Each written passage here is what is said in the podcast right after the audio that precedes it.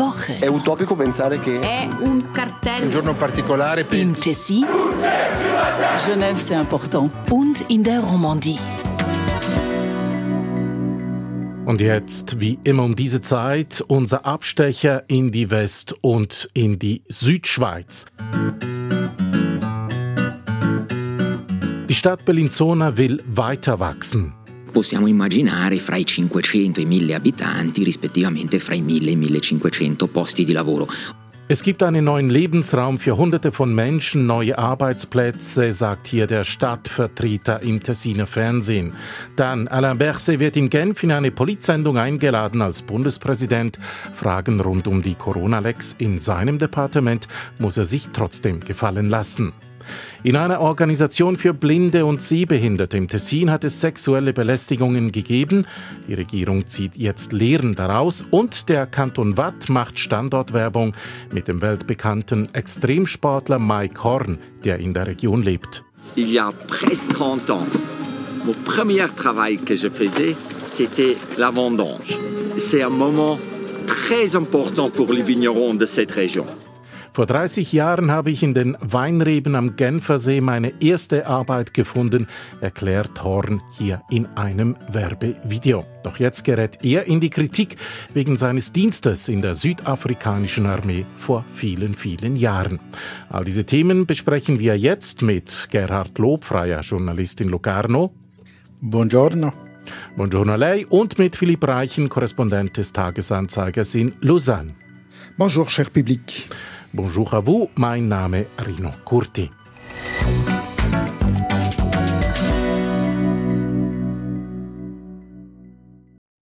Beginnen wir also in Bellinzona, der zweitgrößten Stadt im Tessin mit über 40.000 Einwohnerinnen und Einwohnern. In der Nähe des Bahnhofs entsteht in den nächsten paar Jahren ein neues großes Quartier, ein neuer Lebens- und Arbeitsraum für Hunderte von Menschen und dies erst noch mit einem grünen Anstrich. So zumindest sehen die Pläne aus, die Kanton und Stadt diese Woche der Öffentlichkeit präsentiert haben. Die Idee stammt aus dem Jahr 2017, erklärt hier Stadtpräsident Mario Branda im italienischsprachigen Fernsehen RSI. accordo che prevedeva il trasloco delle attuali officine e in cambio la città avrebbe acquisito una parte di quel, di quel sedime per poi poter realizzare dei propri progetti insieme al cantone. Die SBB haben damals beschlossen, ihre große Werkstätte in ein Nachbardorf zu zügeln. Bellinzona sei einverstanden gewesen, den Boden dann zu kaufen und neu zu nutzen, so der Stadtpräsident.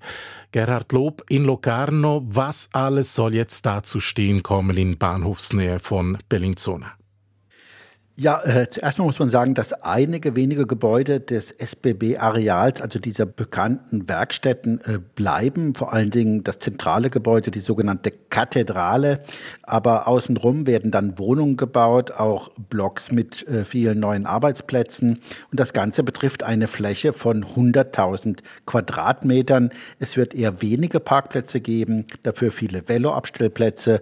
Keine fossilen Energieträger dürfen verwendet werden. Also wir können sagen, es ist so eine Art Ökoquartier direkt beim Bahnhof.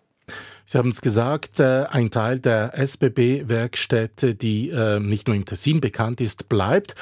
Der große Teil wird aber gezügelt. Wo genau hin und bis wann? Ja, die Werkstätten werden vollständig gezügelt, äh, denn die Gebäude, die bleiben, werden keine Funktion mehr haben für äh, den Bereich der Werkstätten, also äh, des äh, Fahrzeugunterhaltes. Und äh, die neuen Werkstätten, dafür sind die Planungen schon längst äh, vorangeschritten. Sie werden in Castione zu stehen kommen. Dort soll ab 2027 dann tatsächlich der Betrieb aufgenommen werden. Aber diese Planung ist auch sehr sportlich, muss man sagen. Es ist bekannt, bei Industriebauten können Stoffe auch giftig in den Boden gelangen. Ist denn bekannt, was da möglicherweise über all diese Jahre bei der SBB-Werkstätte in Bellinzona alles im Boden steckt? Ja, das ist tatsächlich eine Frage, die man sich immer stellen muss bei so großen Flächen, die industriell genutzt wurden.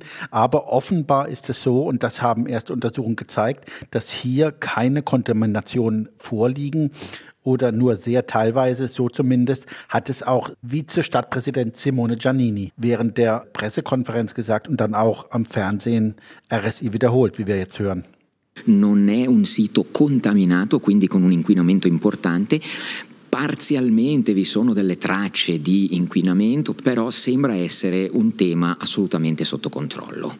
Also man kann davon ausgehen, dass die Situation unter Kontrolle ist und nur vielleicht ganz kleine Dinge behoben werden müssen. Gerhard Lob, das neue Quartier entsteht ja in Bahnhofsnähe mitten in der Stadt. Wie soll das genau geschehen, äh, dieser Umbau, diese Umnutzung im Wissen, dass da Tausende dort täglich auf den Zug gehen, auf den Bus gehen? Ja, das ist natürlich eine urbanistische Herausforderung. Überhaupt muss man sagen, das Ganze ist eigentlich eine urbanistische Situation, die selten vorkommt, denn normalerweise wachsen ja die Städte am Rand, also es kommen neue Quartiere hinzu in der Agglomeration. Und hier sind wir in einem ganz zentralen Teil von Bellinzona, der eigentlich zentral geworden ist, muss man sagen. Denn als der Bahnhof gebaut wurde, Ende des 19. Jahrhunderts, war er eben etwas außerhalb. Wer Bellinzona kennt, kennt wahrscheinlich die Viale Stazione, diese lange Straße, Allee, die in den alten Stadtkern führt. Und das äh, symbolisiert symbolisiert auch bis heute, merkt man daran, dass der Bahnhof eigentlich mal etwas außerhalb war. Und natürlich die Werkstätten sind dann direkt beim Bahnhof entstanden. Außenrum dann die Quartiere. Und heute sind diese SBB-Werkstätten dadurch zentral gelegen. Aber es ist natürlich nicht einfach, da ein Quartier zu machen das dann auch nicht allzu viel Verkehr anzieht. Und äh, darum haben sich jetzt auch die Planer bemüht und ja diese Woche dann den Detailzonenplan vorgelegt. Überall, wo es ja große Bauprojekte gibt, gibt es auch, äh, sage ich mal, einen Widerstand, wenn auch nur einen kleinen. In Bellinzona, in der Kantonshauptstadt im Tessin, leben jetzt schon über 40.000 Menschen. Hat es denn da wirklich niemanden, der sich gegen diese Umnutzungspläne wehrt in Bahnhofsnähe? Ganz zu Anfang gab es natürlich Widerstand von Seiten der Belegschaften der SBB-Werkstätten. Die wollten ja nicht, dass das Werk verlegt wird. Äh, es ist ja ein Symbol, sagen wir, für die Industrialisierung des Tessins. In der Bevölkerung gibt es nicht direkt Widerstand, würde ich sagen, aber es gibt Bedenken. Und diesen Bedenken wurde jetzt auch äh, Rechnung getragen, weil nämlich der erste Plan, der schon vorgestellt worden war und auch ausgestellt war, auch auf der Piazza del Sole öffentlich, der äh, ist jetzt nicht so weiterverfolgt worden, sondern man hat das ganze Projekt etwas verkleinert. Das heißt weniger Wohnungen, weniger Häuser, weniger Parkplätze und das äh, hat dem Rechnung getragen, dass viele gesagt haben, das war etwas überdimensioniert in der ersten Version. Philipp Reichen in Lausanne, wird das wahrgenommen in der Romandie, wenn in der Südschweiz so große, sagen wir mal, Ausbauprojekte anlaufen, so wie jetzt in Bellinzona? Ja, ich denke, die Architekten und Stadtplaner werden auch hierzulande sicher genau mitverfolgen, was da in Bellinzona passiert. Man kann ja immer auch lernen von solchen Projekten, äh, sich Sachen abschauen. Dieses Projekt jetzt in Bellinzona erinnert mich spontan an ein viel größeres Projekt hier in Lausanne, das Blain de Loup. Da entsteht nämlich aktuell ein sogenanntes Öko-Quartier für 11.000 Einwohner. Solche für Schweizer Verhältnisse Riesenprojekte wird es wahrscheinlich in den nächsten Jahren aber vermehrt geben, weil ja die Bevölkerung wächst und wächst und ja, aber man braucht auch den Platz dafür und den gibt es in Lausanne wie offenbar auch in Bellinzona. Bellinzona. Fokus. Ja, erneut im Fokus diese Woche in der Westschweiz Bundesrat Alain Berset aus dem Kanton Freiburg. Er war in eine Politsendung eingeladen, in eine Debattensendung beim französischsprachigen Fernsehen RTS. Die Sendung heißt, wer sie da nicht kennt, Infrarouge. Berset war dort Gast, nämlich vor allem als amtierender Bundespräsident. Mit dabei im Verlauf der Sendung waren dann auch andere Gäste, unter anderem nationale Politikerinnen und Politiker auch aus der Romandie. Sie, bevor Berset mit Ihnen über Fragen wie zum Beispiel die Neutralität sprach oder die Inflation, gab es ein Einzelinterview mit dem Bundesrat und zwar zur Affäre rund um diese Corona-Lex, also dass aus seinem Departement während der Corona-Pandemie vorzeitig geheime Informationen an die Medien gelangt sein sollen, vor allem an den Zürcher Ringe-Konzern. Philipp Reichen in Lausanne, wie hat sich Berset in diesem Einzelinterview geschlagen? Ziemlich gut war mein Eindruck. Er versuchte jedenfalls sehr entspannt zu wirken, so genau wie in früheren Jahren. Das ist ja auch zurzeit sein Ziel, so viel Normalität wie möglich zu verkörpern, sich diesen Angriffen entgegenzustellen. Es ging in der Sendung, Sie haben es gesagt, vor allem um sein Jahr als Bundespräsident und die wichtigsten Themen in seinem Ministerium, im Innendepartement da war er ganz besonders diskussionsfreudig und er wirkte wirklich so, als gäbe es aktuell keine anderen Themen als die Sachthemen, die ihn jetzt eben als Bundespräsident oder eben als äh, Gesundheitsminister äh, beschäftigen. Und trotzdem, äh, zu Anfang dieser Sendung gab es ja eben dieses äh, mehrminütige Interview zu diesen Lecks. Was hat er da vielleicht gesagt, was wir noch nicht wussten oder schon wussten? Ja, was die Corona-Leaks anbelangt, da hat er seine bisherige Position verteidigt. Die Leaks würden jetzt in den Institutionen erklärt, also von Gerichten und eben von der GPK und nicht in den Medien. Er wünsche sich kein Medientribunal, sagte Berset. Non, justement, c'est ce que je vous dis. C'est que la question institutionnelle, elle se règle au sein des institutions et pas, euh, et pas, et pas, devant, les, et pas devant les médias. Berse gab sich also ein bisschen wortkarg auch auf die Frage, was er seinen Bundesratskolleginnen und Kollegen denn gesagt habe am letzten Mittwoch in der Bundesratssitzung. Und er sagte, das sei jetzt eher unwichtig.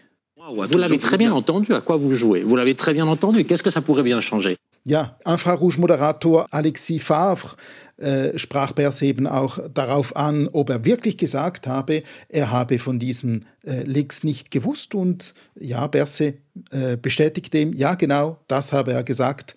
Und äh, ja, er müsse sich jetzt äh, nicht mehr weiter darum kümmern, signalisierte er dem Moderator. Ähm, welchen Eindruck hat denn Berset auf Sie gemacht nach diesem acht bis zehn Minuten Einzelinterview? Was nehmen Sie mit? Ja, er wirkte sehr ruhig, er wirkte um einiges gesprächiger als in den letzten Tagen. Er hat ja sogar ein Interview abgesagt äh, in der Samstagsrundschau, das er eigentlich schon vereinbart hatte. Er wich aber trotzdem Fragen aus, meiner Meinung nach auch ein bisschen Zeit zu gewinnen, um Antworten zu suchen.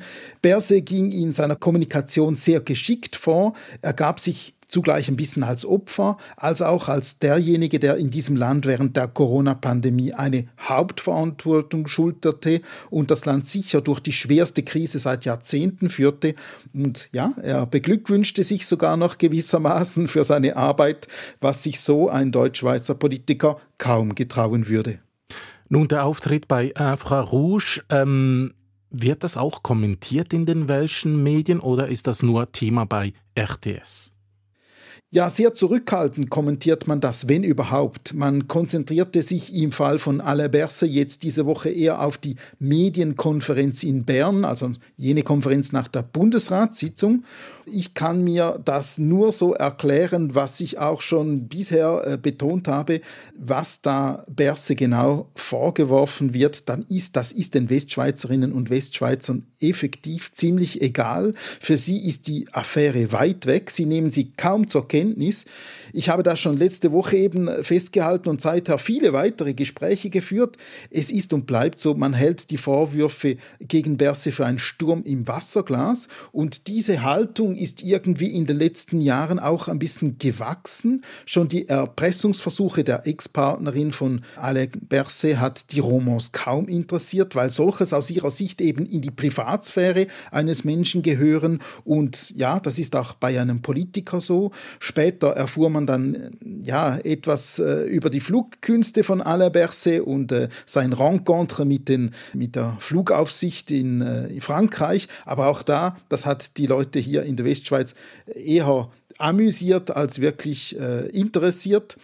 Und heute ist man an einem Punkt, an dem man die Attacken auf Alain Berset ja vor allem als Attacke von konservativen Deutschschweizern auffasst, auf einen fähigen, ja herausragenden Roman, der eben im Bundesrat sitzt. Gerhard Lob in Locarno, vor einer Woche meinten Sie, es habe ja etwas gedauert, bis die Corona-Lecks auch in der Tessiner Öffentlichkeit, dort auch in den Medien angekommen sind. Seither, so zumindest mein Eindruck ist, Berse ist da praktisch jetzt täglich ein Thema. Ich habe mir da all die Online-Artikel angeschaut der Tessiner Radio- und Fernsehkolleginnen und Kollegen. Stimmt dieser Eindruck? Ja, ich würde sagen, die Geschichte hat eindeutig an Fahrt aufgenommen und es wird jetzt sehr viel darüber berichtet. Gerade natürlich auch in dieser Woche, nachdem äh, diese Affäre Gegenstand war einer Bundesratssitzung, bei der Alain Berset selbst in den Ausstand treten musste. Das passiert ja nicht sehr häufig, muss man sagen. Und das hatte die Medien natürlich schon interessiert, auch in der Südschweiz. Diese Woche ist im Übrigen auch ein Kommentar auf der ersten Seite des Chefredakteurs des Corriere del Ticino erschienen, in der er sich um die Affäre äh, bemüht hat, unter das vielleicht allzu enge Verhältnis zwischen Politikern und Medienhäusern beleuchtet hat. Im Tessin sorgt in diesen Tagen eine unschöne Geschichte für Schlagzeilen. Es geht da um äh, mutmaßliche sexuelle Belästigungen, die letztes Jahr ans Licht gekommen sind. Geschehen ist das innerhalb von Unitas, der Organisation für Blinde und Sehbehinderte in der Südschweiz. Der Direktor dieser Organisation ist unterdessen von seinem Amt zurückgetreten und die Tessiner Regierung hat da jetzt eine externe Untersuchung angeordnet. Die Resultate liegen seit dieser Woche vor. Gerhard Lob, was hat die Untersuchung konkret herausgefunden? Die Untersuchung ist eigentlich schon im Dezember erschienen, aber einzelne Informationen sind erst diese Woche an die Öffentlichkeit gekommen, aufgrund von zwei Antworten auf parlamentarische Anfragen. Und äh, das Wichtigste ist eben, dass es tatsächlich über einen Zeitraum von 25 Jahren, also sehr lange, zu fast zwei Dutzend Belästigungen gekommen ist. 17 äh, Personen haben da Auskunft gegeben. Und das ist schon äh, doch ziemlich äh, viel für eine Organisation, die natürlich in der gerade Sehbehinderte und Blinde sind, also die sicherlich unter die Schwachen der Gesellschaft äh, Personen mit Behinderung zu rechnen sind. Steht in dieser Untersuchung auch, wie das hat passieren können über einen Zeitraum eben von 25 Jahren? Ja, das äh, würde natürlich die Öffentlichkeit sehr interessieren, aber wir sind da noch etwas hinterm Berg, sag ich mal, weil äh, der Bericht nicht öffentlich ist und er soll auch nicht integral publiziert werden. Die Regierung hat das abgelehnt, weil sie meint, äh, es könne über eine Publikation auf die Identität der Opfer zurückgegriffen werden. Kann, und dann würden sie praktisch ein zweites Mal leiden. Es sei schon zu viel Leid geschehen. Und daher würde dieser Bericht, der im Übrigen von einer bekannten Anwältin verfasst wurde, die spezialisiert ist auf ähm, solche Belästigungen oder auch auf Missbrauchsfälle, deswegen haben sie das abgelehnt. Und äh, die Regierung, die jetzt äh, diese Resultate präsentiert hat, zieht sie irgendwelche Lehren aus dieser Affäre, aus diesen Belästigungen? Ja, es gibt erste Konsequenzen. Insbesondere hat die Regierung gesagt, dass sie Unitas, also den Verband, aufgefordert hat, besser gesagt, den äh, die Geschäftsführung und den Verwaltungsrat, dass der Gesamtvorstand zurücktreten muss, dass er das Amt zur Verfügung stellen muss, dass es eine Totalerneuerung braucht. Und das hat auch der äh, zuständige Tessiner Regierungsrat Raffaele De Rosa, er leitet das Sozial- und Gesundheitsdepartement am Tessiner Radio so gesagt. Il ricambio del comitato può avvenire con un orizzonte estate 2023 Eben innerhalb von Sommer 2023 sollte der Vorstand ausgewechselt sein. Die Regierung ist überzeugt, dass das schon etwas bringt. Die Vorfälle bei Unitas haben auch eine politische Komponente, liest man in Tessiner Medien. Welche denn? Ja, politisch äh, steht Manuele Bertoli im Fokus. Er ist der Direktor des Erziehungsdepartements und er ist ja selber blind. Er war vor seiner Wahl 2011 selbst jahrelang in der Führungsposition bei Unitas und ein Problem, was aufgetaucht ist, dass er bei der Diskussion dieses Rapports im Dezember 2022 nicht in den Ausstand getreten ist. Er sah dafür keine Veranlassung. Er hat diese Woche nochmal Stellung bezogen, hat gemeint, er hätte da nur zugehört, nichts gesagt, aber er hat nicht den Raum verlassen. äh, so wie das vielleicht erwartet worden war. Im Übrigen ist genau dieses Verhalten auch von den Exponenten aus seiner eigenen Partei kritisiert worden. Nächsten April wird ja im Tessin gewählt, ein neues Parlament, eine neue Regierung. Haben diese Untersuchungsergebnisse jetzt auch vielleicht politische Folgen für Regierungsrat Bertoli und für seine Partei, die SP? Das ist schwer zu sagen. Es könnte sein, dass äh, die SP dadurch vielleicht einige Stimmen verliert, aber am Ende, gerade bei den Kantonswahlen, geht es ja vor allen Dingen jetzt dann um die neuen Kandidierenden. Bertoli selber kandidiert nicht mehr. Und ja, da ist jetzt vor allen Dingen, wie wir wissen und worüber wir schon öfter gesprochen haben, ist ja Marina Carobio in der Pole Position. Und es könnte sein, dass sie einige Stimmen aufgrund der Gesamtaffäre verliert, aber ich glaube es eigentlich nicht. Und die politischen Parteien im Tessin, was machen die jetzt aus den Antworten der Regierung zu dieser Affäre bei Unitas? Genügt das? Oder will man da einfach mehr hören, wissen? Ja, äh, das ist eine interessante Frage. Und es ist so, dass diese äh, Affäre noch nicht ausgestanden ist. Und zwar hat insbesondere der Vertreter des MPS, Movimento per il Socialismo, Matteo Bronzini, angekündigt, dass er eine neue Anfrage starten wird. Denn er ist überzeugt, dass zu einer solchen Affäre in einem so wichtigen Verband wie dem Blinden- und Sehbehindertenverband eine Aussprache im Großen Rat, also im Plenum, notwendig ist. Und er will das erreichen über eine erneute Anfrage. Und es könnte gut sein, dass das tatsächlich eintritt, und zwar dann während einer Session im Februar. Der Kopf der Woche. Ja, eine Affäre mit viel Diskussionsstoff gibt es seit Tagen auch in der Romandie. Dort steht der berühmte Mike Horn im Mittelpunkt. Der Extremsportler aus Südafrika lebt seit den 1990er Jahren im Kanton Watt, hat unterdessen auch die Schweizer Staatsbürgerschaft. Die ganze Welt kennt ihn als waghalsigen Abenteurer und gerade dieses Image hat sich die Standort- und Tourismusorganisation Wo Promotion zunutze gemacht, hat ihn als Werbeträger Là, on est dans le canton de Vaud. Plus précisément, le Lavo. C'est un patrimoine mondial de UNESCO. Ja, in einem Werbevideo ist Mike Horn zu sehen, mitten in den bekannten Reben des Lavaux, einem Weltkulturerbe, wie er hier sagt. Im Hintergrund ist der Genfersee zu sehen. Doch jetzt haben die Kolleginnen und Kollegen des Westschweizer Radio und Fernsehen RTS eine Enthüllung gemacht. Von Mike Horn wusste man, dass er als junger Mann in der südafrikanischen Armee war. Viel darüber hat er aber nie enthüllt, auch nicht in seinen Büchern, die er geschrieben hat oder in den vielen Interviews, die er gegeben hat. RTS hat jetzt aber herausgefunden, Horn soll in den 1980er Jahren als ganz junger Mann einer Eliteeinheit der Armee angehört haben, eine Einheit, die im Auftrag der südafrikanischen Apartheidregierung unterwegs war und auch Regimegegner jagte, wenn man dem so sagen kann. Philipp Reichen in Lausanne, was hat RTS da konkret aufgedeckt zur Rolle von Mike Horn in der Armee in Südafrika? Ja, man hat erfahren, dass er als 18-Jähriger im Bataillon 101 der südafrikanischen Armee gedient hat. Diese Einheit war für grausame Verbrechen gegen Gegner des Apartheid-Regimes verantwortlich. Das weiß man heute und diese Geschichte ist auch aufgearbeitet. Das Bataillon 101 erschoss Menschen, es überfuhr sogar Menschen mit schweren Fahrzeugen.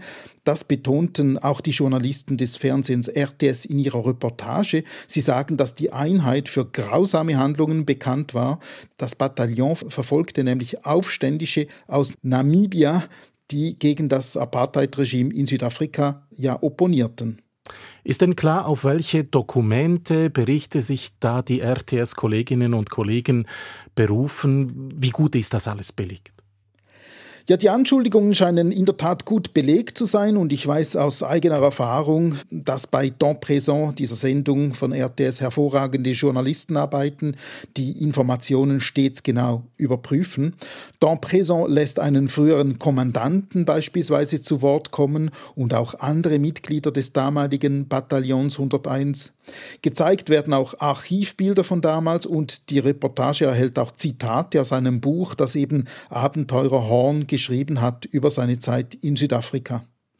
Und derselbige Mike Horn, was sagt er zu den Vorwürfen zu seiner Soldatenzeit in Südafrika?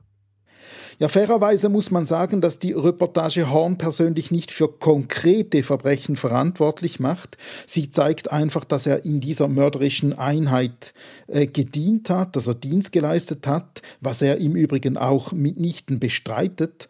Horn äußert sich im Fernsehbeitrag nur vage zu dieser Zeit. Er sagt, das Ziel sei nicht gewesen, Leute zu töten, sondern Leute daran zu hindern, jemanden zu töten, den man eben schätze. So beschreibt er die Jagd auf äh, Regimegegner und beteuert, er habe stets, Zitat, strikt die Befehle ausgeführt, die man ihm gegeben habe. Pas pour tuer des gens, mais pour empêcher des mauvais éléments de tuer des gens que j'aime. Ja, zwei Tage vor der Ausstrahlung des Beitrags hat Mike Horn dann aber gegenüber RTS nochmals eine Stellungnahme abgegeben. Die Stellungnahme wird am Ende äh, des Dokumentarbeitrags denn auch eingeblendet. Er dementiert, das Apartheid-Regime selbst unterstützt zu haben und er bereut es heute offenbar auch, an den Operationen teilgenommen zu haben. Und was sagt die Wattländer Politik zu diesen Enthüllungen? Mike Horn äh, macht ja Werbung für den Standort Watt.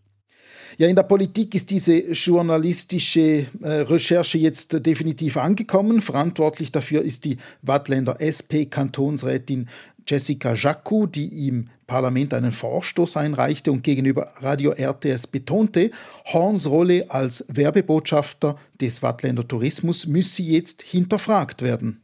La légitimité euh, de Mike Horn en qualité euh, d'ambassadeur du canton de Vaud aujourd'hui doit être questionnée à l'aune de, de ces révélations. Man darf aber auch nicht vergessen, Jessica Jacou kandidiert im Herbst für den Nationalrat und äh, wenn sie sich nun eben in dieser Affäre Horn exponiert, dann tut sie das vielleicht auch ein bisschen, um selbst wahrgenommen zu werden, um ihre eigenen Wahlchancen dann zu erhöhen. Aber es geht hier natürlich auch um Aufklärung der Sache. Und was macht die Standortorganisation Wo Promotion jetzt mit dem Werbebotschafter Mike Horn? Ja, weder die Tourismusorganisation Wo Promotion hat sich bis jetzt äh, dazu geäußert, noch die Volkswirtschaftsdirektorin Isabelle Moret im Parlament. Bevor man wahrscheinlich Stellung bezieht, will man die Dinge nochmals klar einordnen und klären und dann vielleicht auch wohl äh, den Kontakt mit Mike Horn suchen, um eben mit ihm persönlich mal über diese Zeit zu sprechen.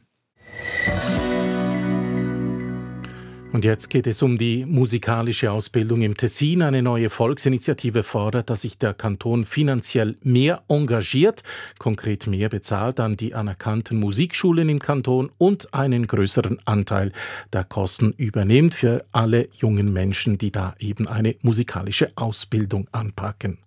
Gerhard Lob in Locarno, wie begründen die Initiantinnen und Initianten ihren Vorstoß? Ja, es muss gesagt werden, dass Sie zurückgehen auf den Artikel, der ja 2012 in der Bundesverfassung verankert wurde, wonach die Musikausbildung gefördert werden muss. Und die Initiantinnen und Initianten sind überzeugt, dass der Kanton Tessin viel zu wenig getan hat seither. Das hat auch Matteo Piazza, der Präsident des Tessiner Musikschulverbandes, am italienischsprachigen Fernsehen RSI erklärt. Chiediamo di dare seguito al chiaro mandato che la, la, Confederazione ha dato ai cantoni di applicare questo articolo della Costituzione federale. Soweit äh, also dieser Präsident des Musikschulverbandes. Was hat denn der Kanton bisher unternommen, punkto Musikausbildung? Offenbar nicht genug, äh, wie diese Initiative zeigt. Vor allen Dingen beruft sich die Initiative auch auf statistische Angaben, die einen Vergleich zeigt zwischen dem Kanton Tessin und anderen Kantonen in der deutschen und in der Westschweiz. Und diese Statistik zeigt auf, dass im Tessin die Familien nach wie vor ca. 70 bis 80 Prozent der Kosten für die Instrumentenausbildung oder für die Musikschulausbildung selbst tragen müssen, während es im Schweizer Durchschnitt nur 30 bis 32 Prozent sind. Das heißt also, äh, nur solche Familien, die es sich leisten können, können ihren Kindern überhaupt solche Musikschulausbildungen finanzieren. Und was sagt der Kanton selber zur Initiative, die jetzt gestartet ist? Ja, viel war noch nicht zu hören. Im Moment läuft ja die Unterschriftensammlung erst an. Übrigens 100 Tage geben Sie sich Zeit und ich bin sicher, da werden sehr viele Unterschriften zusammenkommen. Ich habe äh, Manuele Bertoli am Radio gehört, wo er gesagt hat, ja, äh, der Kanton soll, äh, könne vielleicht nicht so viel machen, aber die Gemeinden müssten auch mal vor der eigenen Tür kehren. Also der Ball wurde da auch wieder zurückgeworfen. Interessant vielleicht, wenn man die Unterschriften sieht, der Hauptproponenten, da sind auch einige äh, Gemeindevertreter drin, also zum Beispiel der Stadtpräsident von Locarno. Und ich habe den Eindruck, der Ball wird da jetzt ein bisschen hin und her geworfen, aber offiziell gibt es noch keine Position vom Kanton.